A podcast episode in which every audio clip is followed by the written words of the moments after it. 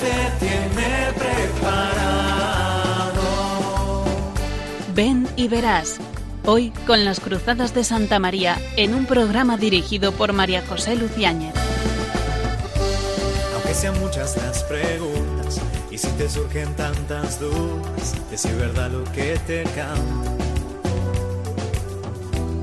Él te conoce desde antes, sabe tu nombre y lo que vives y lo que siempre vas buscando. Muy buenas tardes, queridos oyentes de Radio María. Una vez más les habla desde el programa de Niveras María José Luciáñez en, en este nuevo año por primera vez, aunque ya hayan pasado unos cuantos días desde que comenzamos el año nuevo. Este año 2023 está marcado claramente por el paso a la vida eterna de nuestro queridísimo Papa Benedicto XVI, este hombre que con su bondad, con su luz, con su sabiduría, ha iluminado a tantos creyentes, dentro de los cuales me mm, honrosamente me encuentro, nos ha iluminado con su vida y con su palabra en nuestro camino de la fe. Él también, en este día de hoy, 25 de enero día en que celebramos la festividad de San Pablo, él también ha dedicado muchas de sus palabras a San Pablo y fundamentalmente a la conversión. Creo que es de justicia y constituye realmente una alegría y un gozo poder eh, recorrer en los programas de Beni Verás durante este año al menos algunos de los textos de, de Benedicto XVI que nos pueden servir muy adecuadamente para nuestra vida cotidiana de creyentes, de bautizados, de hombres que viven en el mundo y recorren este camino de conversión. Hoy también se clausura la Semana de Oración por la Unidad de los Cristianos. Para mí, mm, las palabras que Benedicto XVI escribe en su primera encíclica de Caritas es, en la introducción, cuando señala, no se comienza a ser cristiano por una decisión ética o una gran idea, sino por el encuentro con un acontecimiento, con una persona que da un nuevo horizonte a la vida y con ello una orientación decisiva. Estas frases, esta frase, esta idea capital del comienzo de su primera encíclica, me parece que ilumina gran parte de eh, los textos que ha escrito Benedicto XVI, bueno, gran parte, porque él eh, es un enamorado de Jesucristo. Mm, precisamente él escribe la, eh, la carta Dominus Jesus, en la cual señala cómo Jesucristo es el único Señor. Por eso, cuando habla de la conversión de San Pablo, precisamente comenta esto, este acontecimiento que le sucedió a San Pablo, que permite precisamente su conversión. Dice Benedicto XVI que la conversión consiste en creer en la muerte y resurrección de Jesús como realidades que se han dado para cada uno y que sólo de la mano de Cristo es posible conocer y vivir y vivir la riqueza de su amor. Saulo se convierte porque gracias a la luz divina creyó en el Evangelio. Y en esto consiste nuestra y su conversión, en creer en Jesús muerto y resucitado, y abrirse a la iluminación de su gracia divina. Un hecho capital. La conversión consiste en el encuentro con Jesucristo, que da a la vida una nueva orientación, una orientación decisiva. Por eso, en esta audiencia general que, tiene Benedicto XVI el miércoles 3 de septiembre del 2008, en el que habla de la conversión de San Pablo, va hablando durante ese año de santos y su conversión, posteriormente hablará de la conversión de San Agustín. Pues en esta audiencia sobre la conversión de San Pablo dice precisamente esto mismo que luego escribirá en, o que había escrito ya en la encíclica. Allí, es decir, en el camino de Damasco, tuvo lugar un viraje, más aún un cambio total de perspectiva.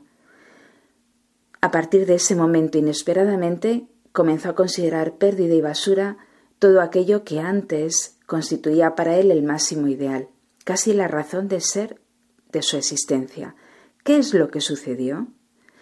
El Papa nos invita a recorrer eh, los escritos en los cuales mm, figura la conversión de San Pablo, los hechos de los apóstoles y sus propias cartas, en, las cuales él dice, por ejemplo, en la primera carta a los Corintios, en el capítulo 15, eh, Corintios 15, primera Corintios 15, 8, dice, por último, se me apareció también a mí.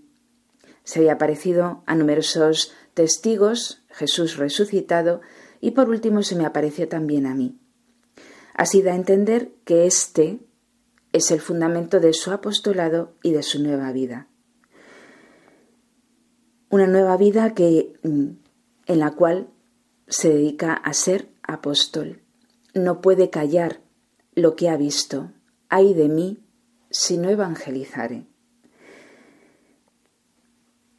Pues precisamente ahí está la, raíz de nuestro ser cristiano, de nuestro ser creyente y también de nuestra capacidad de evangelizar, capacidad que en el fondo por nuestra parte no es ninguna, porque la capacidad precisamente la otorga el mismo Cristo que vive en nosotros. Ahora, es muy eh, significativo un punto que en esta misma audiencia señala Benedicto XVI en septiembre del 2008 cuando habla de San Pablo, porque dice, a pesar de su relación inmediata con el resucitado, Cristo habló a, San Pablo, dice, debía entrar en la comunión de la Iglesia, debía hacerse bautizar, debía vivir en sintonía con los demás apóstoles. Solo en esta comunión con todos podía ser un verdadero apóstol, como escribe explícitamente en la primera carta a los Corintios. Solo existe un anuncio del resucitado, porque Cristo es uno solo. Por lo tanto, un encuentro con Cristo, que configura una nueva vida. A partir de esa nueva vida, o como raíz de esa nueva vida, es imprescindible dar a conocer lo conocido, es decir, evangelizar, pero con un detalle, y es que eh, es necesario entrar en la comunión con la Iglesia. Tres puntos capitales, tres puntos esenciales. Todo el pontificado de Benedicto XVI en el fondo está radicado en estos tres puntos. Alguno de ellos vamos a trabajarlo, a ejemplarizarlo en este programa. No se vayan, que después del descanso volveremos con ustedes.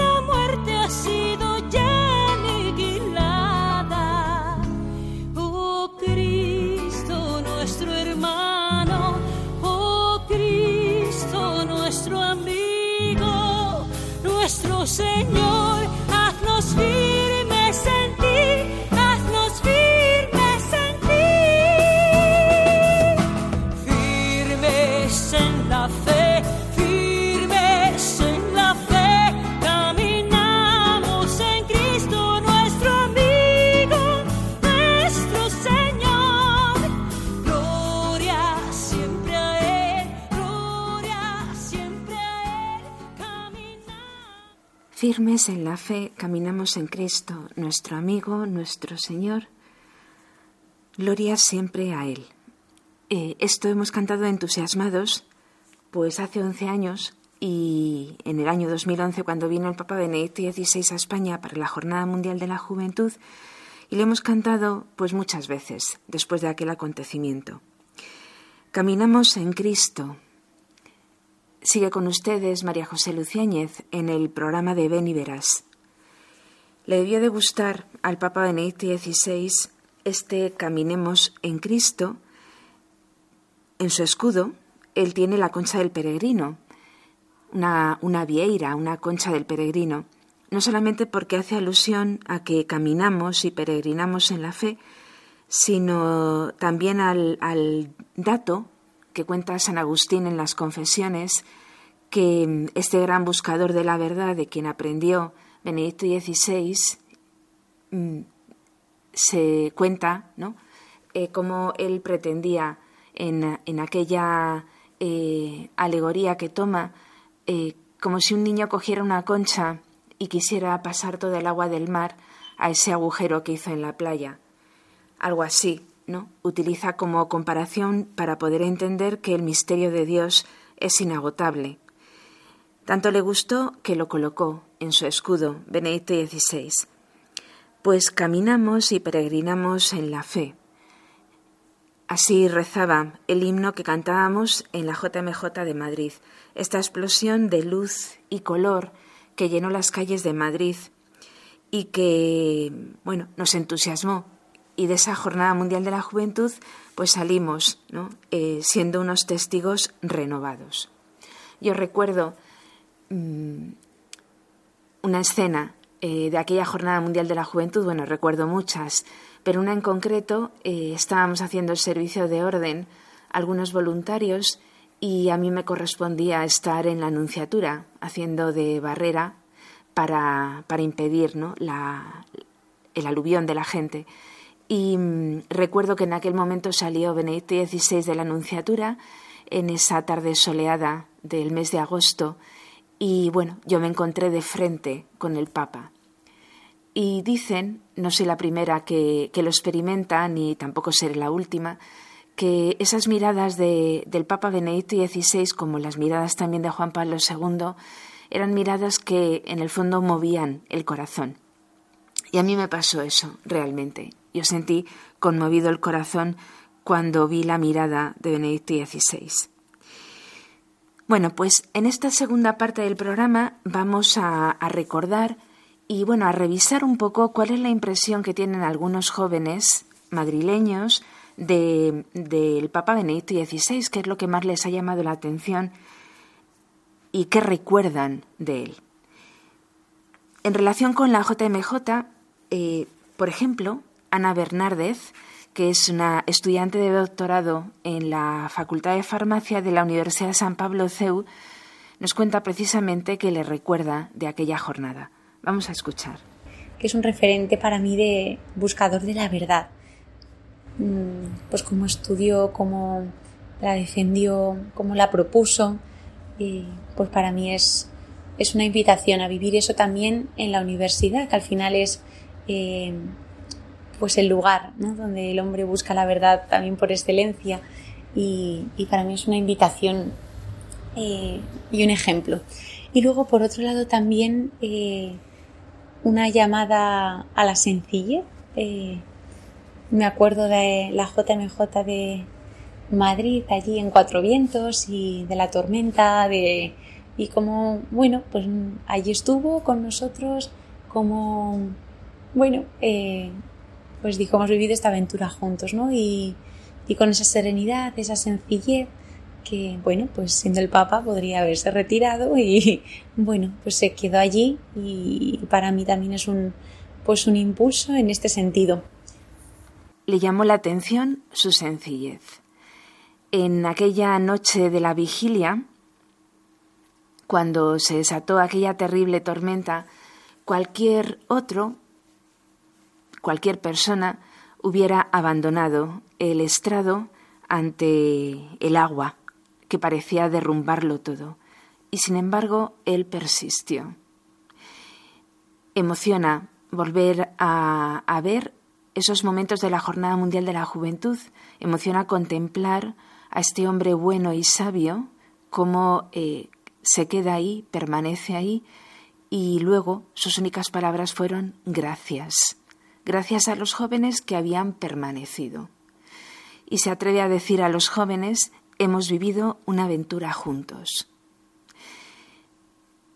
Es impresionante que una persona, un intelectual de la talla de Benedicto XVI, mm, genere esa respuesta, una tormenta de verano que parecía arrasar con todo el escenario de aquella Jornada Mundial de la Juventud.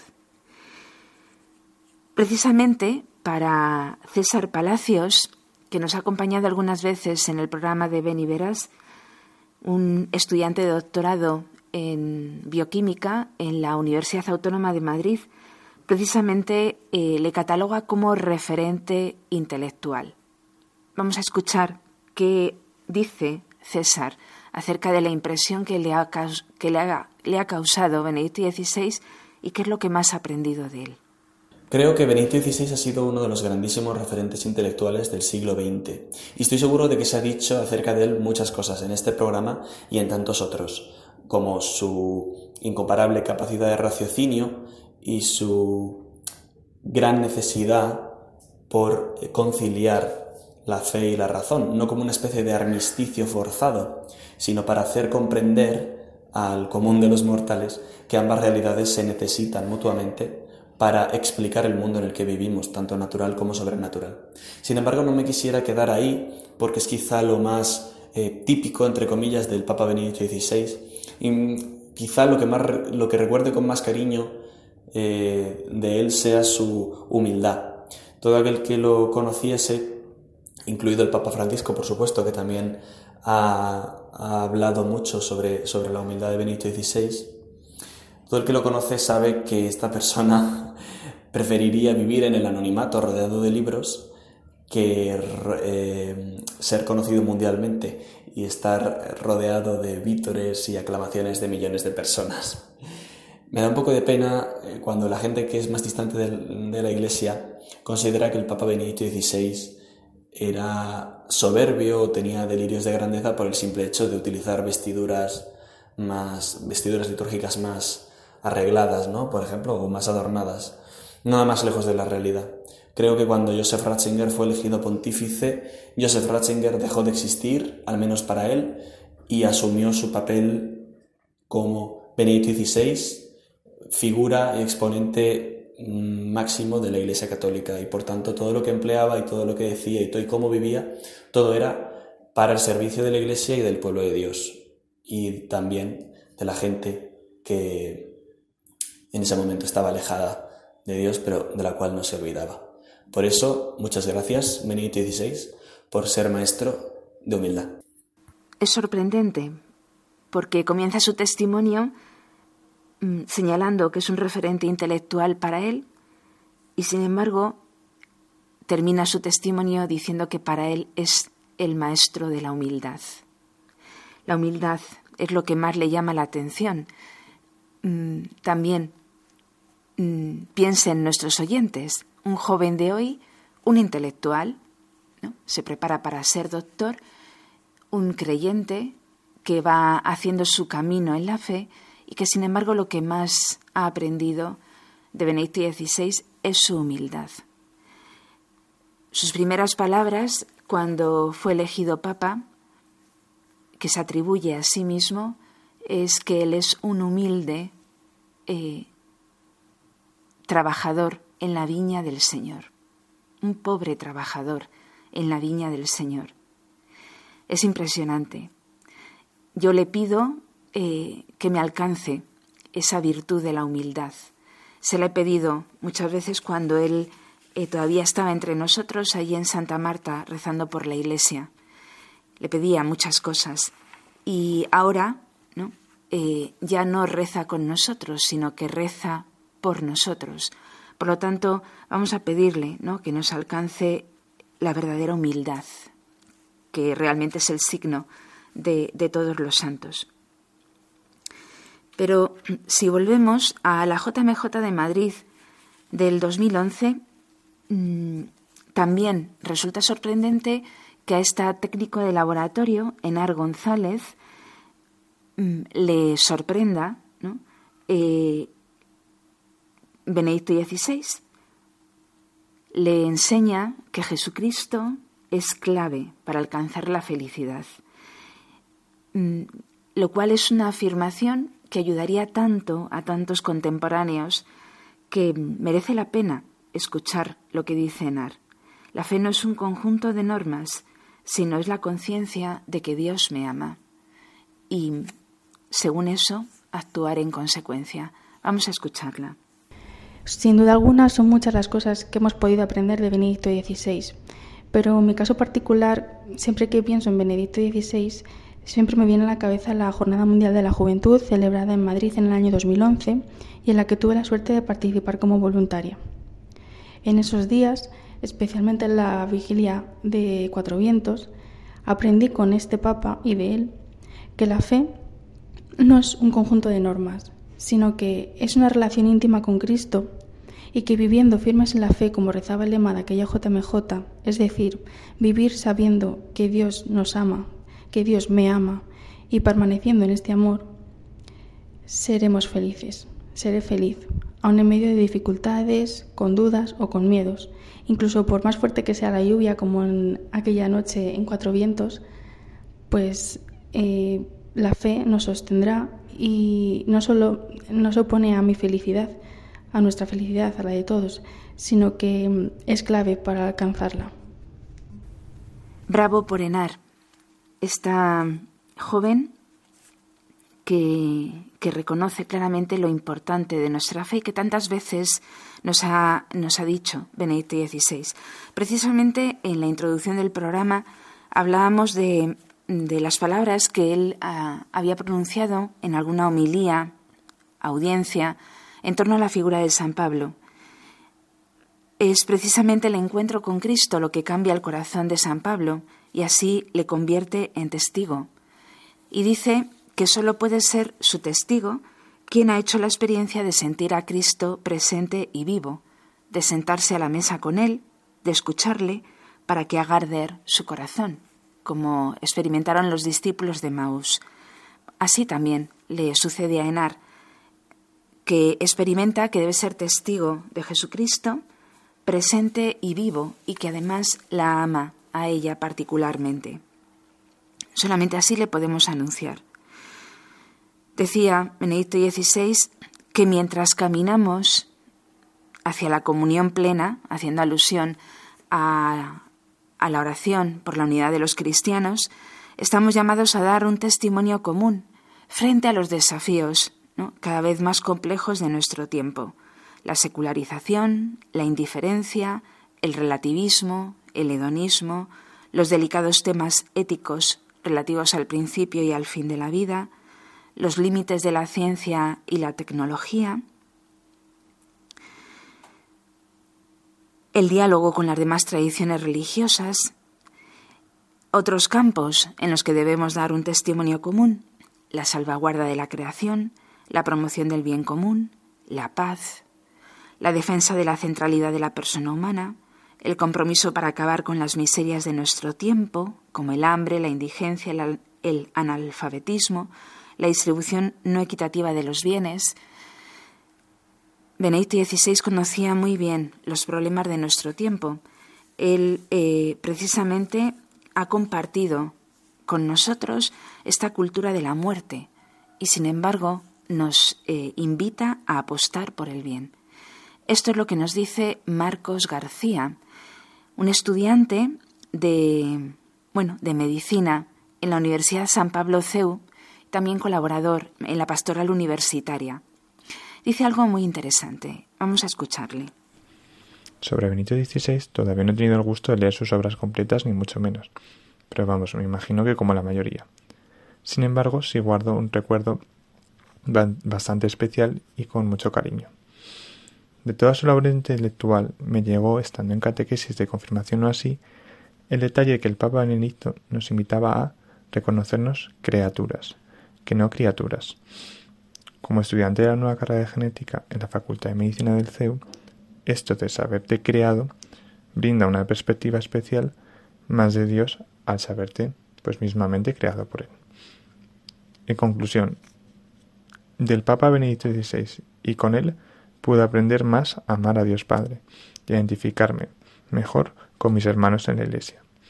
Doy gracias por saber que hemos tenido una gran luz en la tierra que nos habla directamente los corazones.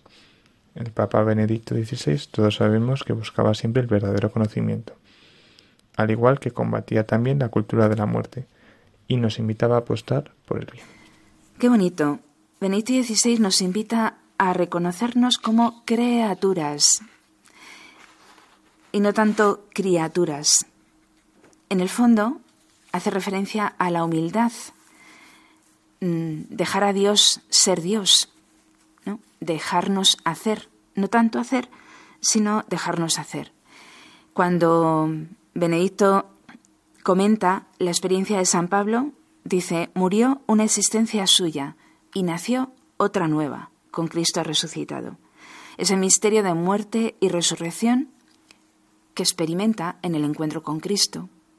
Ese misterio de muerte y resurrección es el que nos eh, permite reconocernos como criaturas, como seres indigentes, que no podemos nada, pero todo lo puedo en aquel que me conforta, como diría eh, San Pablo. Cristo es la luz de la verdad, es la luz de Dios mismo. Y este acontecimiento, el encuentro con la verdad, el encuentro con la luz, ensanchó su corazón, lo abrió a todos. Por eso San Pablo podía decir que se hacía todo para todos para ganar al menos a algunos. Pues este reconocimiento de Cristo como la verdad de la vida, como la verdad de una vida, es lo que más eh, ha experimentado esta joven universitaria, estudiante de psicología, Lucía López, que mm, precisamente ahonda en una de las cuestiones más importantes para Benedicto XVI, que es la cuestión de la verdad. Vamos a escucharla. Para mí Benedicto XVI pues sí ha sido una figura referente durante estos años, principalmente porque te muestra una visión de la universidad diferente a la que te sueles encontrar en el mundo, ¿no? Pues frente a una universidad como herramienta para poder acceder a un supuesto puesto de trabajo, ¿no? El entender que va mucho más allá, que es un lugar donde hay una transmisión cultural y de conocimiento inmensa, eh, también el entender que es un espacio donde podemos acercarnos a la verdad, ¿no? A verdades también eh, tan profundas y tan propias del ser humano como preguntas acerca de quién soy yo, eh, para qué estoy aquí, ¿no? Y el entender que nos podemos acercar a esa verdad tanto desde la razón como desde la fe, que no son incompatibles, sino que incluso se complementan y comparten una misma raíz. Y también, pues, frente al relativismo cultural, yo creo que desde la universidad eh, nos ha mostrado Benedicto XVI cómo podemos ¿no? hacerle frente y preservar la cultura y los valores occidentales. Eh, yo creo que Benedicto XVI eh, me ha enseñado una perspectiva de la universidad que me ha ayudado mucho a vivir estos años eh, según mi fe. Justamente, la cuestión de la verdad, la verdad sobre quién soy yo y qué hago aquí, la búsqueda de la verdad, la vida universitaria, Benedicto XVI tuvo el gran encuentro con los profesores universitarios en el Escorial en la Jornada Mundial del 2011. Fue un encuentro privilegiado y yo creo que ese marco extraordinario que rodeaba el encuentro, el monasterio del Escorial, ese signo de Benedicto XVI de encontrarse con los profesores jóvenes de la universidad, mm, tantos discursos como tienen los universitarios, tantas alocuciones, audiencias, textos en los que eh, se refiere precisamente a la verdad del cristianismo, a la cuestión de la verdad, que es capital en Benedicto XVI. Todos son eh, signos en estos testimonios que vamos escuchando, que por cierto ya anuncio que no estaban preparados, sino que cada uno ha comentado lo que más le ha llamado la atención de este Papa. Pues eh, estos Mm, testimonios son como frases, ¿no? que se nos van grabando en el corazón para que luego yo después pues diga, a ver qué dice Benedicto XVI sobre la verdad, a ver qué dice sobre la universidad, ¿no? Porque es verdad que el legado que nos ha dejado escrito y hablado es ingente. Por último, eh, vamos a escuchar a Marta Carroza, que también ha hablado muchas veces en el programa de Beni Verás y, y también ¿no? en, en esta vida ajetreada que ahora mismo lleva, abogada, eh, pues se la escucha, ¿no? Un poco como caminando por la calle, mientras nos comenta eh, qué es lo que más le ha llamado la atención de Benedicto XVI. La escuchamos. Sobre Benedicto XVI, la verdad es que podría decir muchas cosas. Me ha ayudado mucho eh, durante todo su tiempo de pontificado eh, por lo que tengo entendido, una primera idea que yo podría destacar de este Papa es que durante su tiempo de pontificado eh, ha declarado a muchos santos españoles. Eh, luego, por otro lado, creo que también el Papa, nuestro antiguo Papa, pues se esforzaba mucho por transmitir la importancia de cuidar la vida espiritual, especialmente en los matrimonios, en las familias, que vivieran su santidad eh, como pequeñas iglesias domésticas, que eran un, eran un referente para muchos, ¿no? La importancia de, estar unidos a la verdad eh, en familia. Luego también, eh, otra idea que yo tengo de Benedicto XVI es que él se esforzaba mucho porque no hubiera contradicción ¿no? entre fe y ciencia, en transmitir la verdad y, y aclarar el que no hay contradicción entre estos ámbitos. Eh, y cómo, por supuesto, a través de la razón se puede conocer a Dios, se puede llegar a la verdad, eh, que es una vía muy importante, ¿no? Que nos, que nos puede llevar a Él. Yo tengo una conciencia en general de un papa de, profunda oración y, de reflexión. Pues es curioso, porque Marta nos dice que, que lo que más le ha ayudado del papa es a cuidar la vida espiritual porque se da cuenta de que es un papa de profunda oración. Bueno, pues eh, sí, efectivamente, porque todos los creyentes, desde el papa hasta el último, ¿no? si es que puede haber alguno que sea el último, porque el último lugar lo ha ocupado Jesucristo, pues todos debemos de, ser eh, hombres y mujeres de profunda oración. Mm, es en la oración, precisamente donde el hombre se encuentra con Cristo, en los sacramentos, en la oración, la oración prolongada en unos ejercicios espirituales, la oración de un retiro espiritual, la oración de cada día, la liturgia, tan importante para Benedicto XVI. Ahí es donde nos encontramos con Cristo, eh, ahí es donde el Papa también eh, hacía ese encuentro diario que mantenía el alma atenta durante todo el día ante Jesucristo. Así lo hacía él. Por eso podía luego escribir una encíclica, bueno, tan bella como Deus Caritas es o como Espesalvi o Caritas in Veritate y sobre todo esa trilogía ¿no? de Jesús de Nazaret. Por eso podía hablar de Jesús de Nazaret porque realmente le conocía. Había estado con él diariamente, permanentemente, en diálogo en el alma y por eso podía decir que la fe cristiana no es una decisión ética ni un conjunto de normas, sino que es un verdadero encuentro con Jesucristo que cambia la vida, que cambia la perspectiva y la renueva totalmente. Bueno, pues eh, estos jóvenes nos han señalado algunas pinceladas de Benedicto XVI que nos ayudan en nuestra vida cotidiana. Pero vamos a hacer un pequeño descanso para escuchar de nuevo al Papa, a ver qué nos dice en este en estas palabras que nos va a dirigir.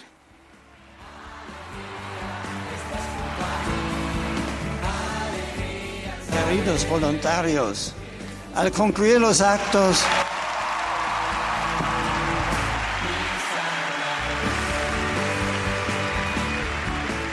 al concluir los actos de esta inolvidable Jornada Mundial de la Juventud, he querido detenerme aquí antes de regresar a Roma para daros las gracias muy vivamente por vuestro inestimable servicio.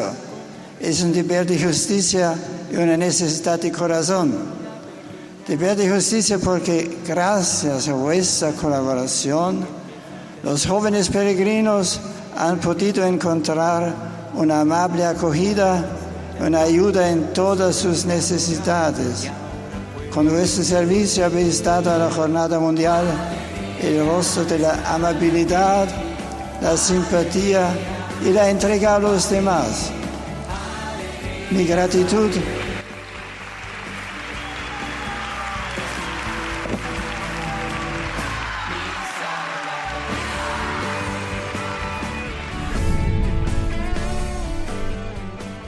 gratitud es también una necesidad de corazón porque no solo habéis estado atentos a los peregrinos, sino también al Papa. Amén.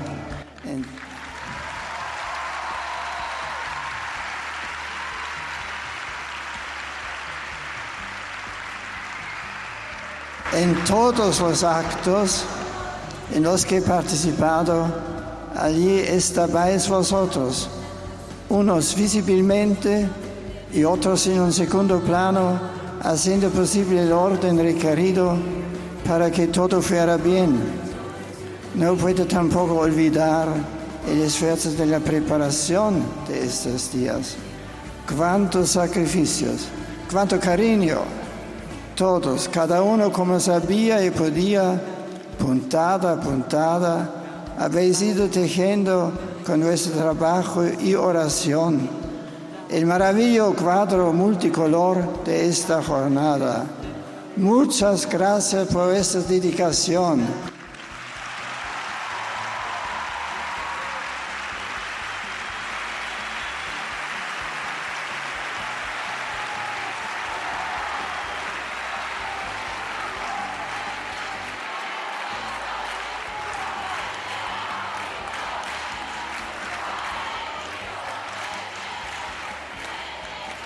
Os agradezco, os agradezco este gesto entranable de amor.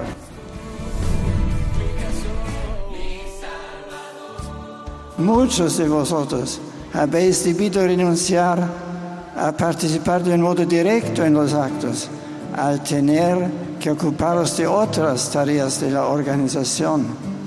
Sin embargo, esa renuncia ha sido un modo hermoso evangélico de participar en la jornada. Él de la entrega a los demás de la que habla Jesús. En cierto sentido, habéis hecho realidad las palabras del Señor. Si uno quiere ser el primero, sea el último de todos, el servidor de todos.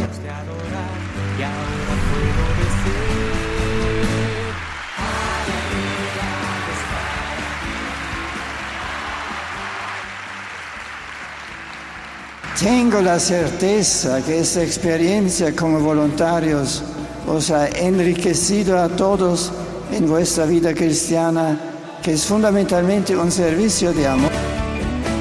El Señor transformará vuestro cansancio acumulado, las preocupaciones y el agobio de muchos momentos en frutos de virtudes cristianas, paciencia, mansedumbre, alegría en el darse a los demás, disponibilidad para cumplir la voluntad de Dios. Amar es servir. El servicio acrecienta el amor. Piensa que es este uno de los frutos más bellos de vuestra contribución a la Jornada Mundial de la Juventud. Pero esta cosecha no la recogéis solo vosotros, sino la iglesia entera que como misterio de comunión se enriquece con la aportación de cada uno de sus miembros. Al volver ahora a vuestra vida ordinaria, os animo a que guardéis en vuestro corazón esta gozosa experiencia y a que crezcáis cada día más en la entrega de vosotros mismos a Dios y a los hombres. Es posible en muchos de vosotros se haya despertado tímida o poderosamente una pregunta muy sencilla. ¿Qué quiere Dios de mí? ¿Cuál es su, su designio sobre mi vida? ¿Me llama Cristo a seguirlo más de cerca? ¿No podría gastar mi vida entera en la misión de anunciar al mundo la grandeza de su amor a través del sacerdocio? La vida consagrada o el matrimonio. Si ha surgido esa inquietud, dejaos llevar por el Señor, ofreceos como voluntarios al servicio de aquel que no ha venido a ser servido, sino a servir y dar su vida como rescate por muchos. Vuestra vida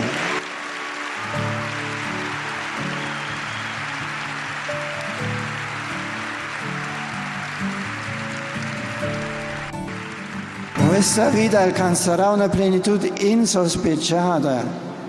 Quizás alguno esté pensando, el Papa ha venido a darnos las gracias y se va pidiendo. ¿Sí? Así es. Esa es la misión del Papa sucesor de Pedro.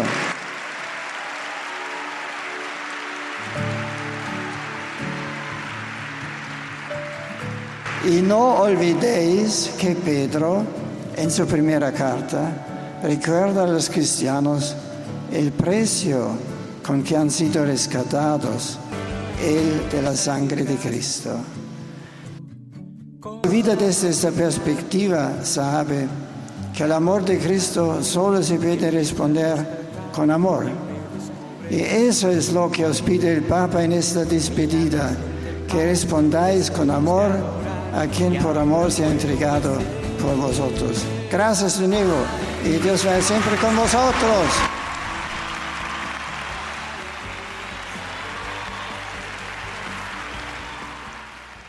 Es emocionante escuchar a Benedicto XVI en estas palabras que dirige a los voluntarios de la Jornada Mundial de la Juventud. Sigue con ustedes María José Luciáñez ya en estos últimos minutos del programa Beniveras y les recuerdo a nuestros oyentes que cualquier cuestión pueden eh, escribir un correo a la dirección beniveras2 arroba consultando o preguntando cualquier aspecto relacionado con los programas.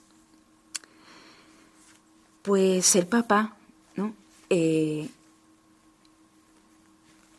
quiere terminar ¿no? con una pregunta muy sencilla.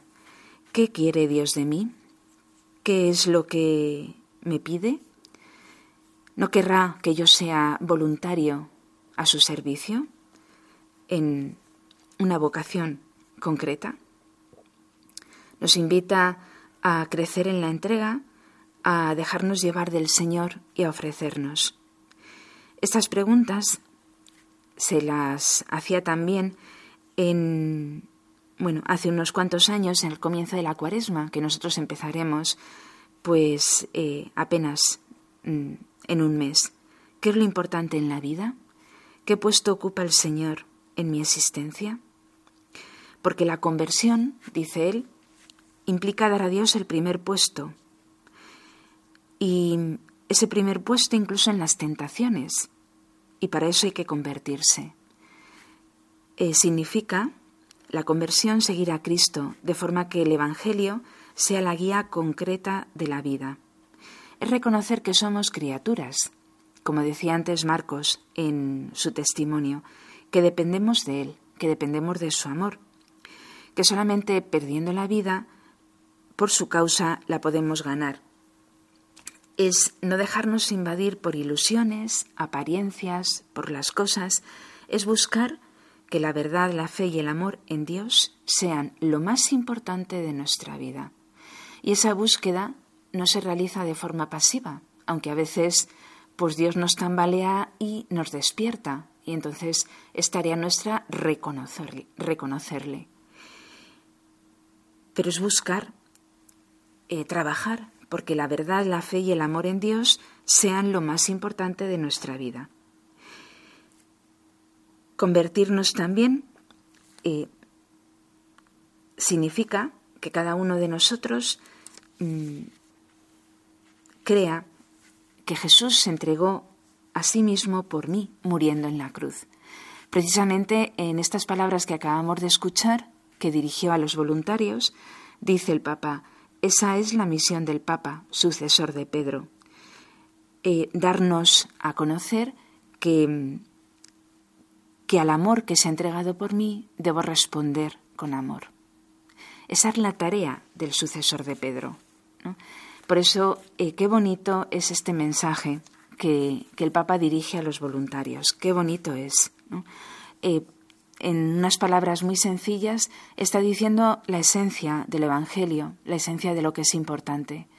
Reconocer a Cristo como el Señor de la vida y que tiene el primer puesto y lo tiene fundamentalmente en cada uno. Es el puesto que tiene en el corazón de cada uno. Ese es el lugar que a Jesucristo le gusta ¿no? ocupar. Para terminar ¿no? con algunas palabras de, del Papa Benedicto XVI en las fiestas de, de la conversión de San Pablo, mm, dice eh, también en, en el año 2009, cuando la fiesta de San Pablo eh, coincide con el domingo y se estaba celebrando precisamente el año de San Pablo, pues ese domingo 25 de enero del 2009 eh, señala eh, el Papa que la actitud espiritual que debemos de tener es precisamente la que nos indica San Pablo. Es la adecuada para poder avanzar por el camino de la comunión. Y dice, tomando las palabras de San Pablo, no es que ya haya alcanzado la meta, escribe a los filipenses, o que sea ya perfecto, sino que continúo mi carrera por si consigo conquistarla, habiendo sido yo mismo conquistado por Cristo Jesús. Parece que los caminos de San Pablo y el camino de Benedicto XVI están confluyendo. ¿no? Ambos hablan del camino, ambos hablan de que no han alcanzado la meta, de que en ese camino hacia la meta mm, bueno, debo de ser, eh, he sido conquistado por Cristo Jesús y debo de caminar para alcanzar la meta total. Dice ciertamente, dice el Papa, nosotros los cristianos aún no hemos alcanzado la meta de la unidad plena, pero si nos dejamos convertir continuamente por el Señor Jesús, llegaremos seguramente a ella. Y pone como modelo a la Santísima Virgen María, Madre de la Iglesia, una y santa para que ella, la Virgen, nos obtenga el don de una verdadera conversión, para que se realice cuanto antes el anhelo de Cristo, que todos sean uno. Por eso a ella le encomendamos eh, nuestro camino. Este camino eh, de oración, este camino de, seguimiento de Cristo este camino de humildad, tal y como nos ha enseñado Benedicto XVI. Bueno, pues eh, el Papa, Benedicto XVI, yo creo que también es el, Papa de la conversión. Mm, Saulo se convirtió porque gracias a la luz de Dios creyó en el Evangelio. Y en eso consiste nuestra conversión, como consistió la suya, en creer en Jesús muerto y resucitado, y abrirse a la luz de la gracia, una luz que, que nos guía porque Él vive en nosotros. Por eso, eh, confiando en la fuerza de su perdón, dejándome llevar de la mano por Él, como dice el Papa, puedo salir de las arenas movedizas del orgullo y del pecado, de la mentira y de la tristeza, del egoísmo y de toda falsa seguridad, para conocer y vivir la riqueza de su amor. Pues les pedimos a San Pablo en este día de su conversión, le pedimos al Papa Benedicto XVI que también nos mira desde la ventana del cielo, como él decía ¿no? en aquella homilía de las exequias de Juan Pablo II, eh, decía ¿no? que el Papa Juan Pablo II nos miraba desde la ventana del cielo, pues también nos mira Benedicto XVI y acompaña el camino de la Iglesia, el camino de la Iglesia que somos el camino de, cada uno de los bautizados. Pues le pedimos a Él que nos ayude a, realizar este camino eh, buscando la verdad, cooperando con la verdad, como reza el lema del Papa. Que recorramos este camino en continua conversión, sin bajar nunca las alas, porque las alas realmente eh, quien está volando es el mismo Dios que nos lleva sobre alas de águila. Por lo tanto, eh, le pedimos su ayuda, que intercedan y que nos hagan eh, verdaderamente caminar como ellos caminaron, en sencillez y en humildad.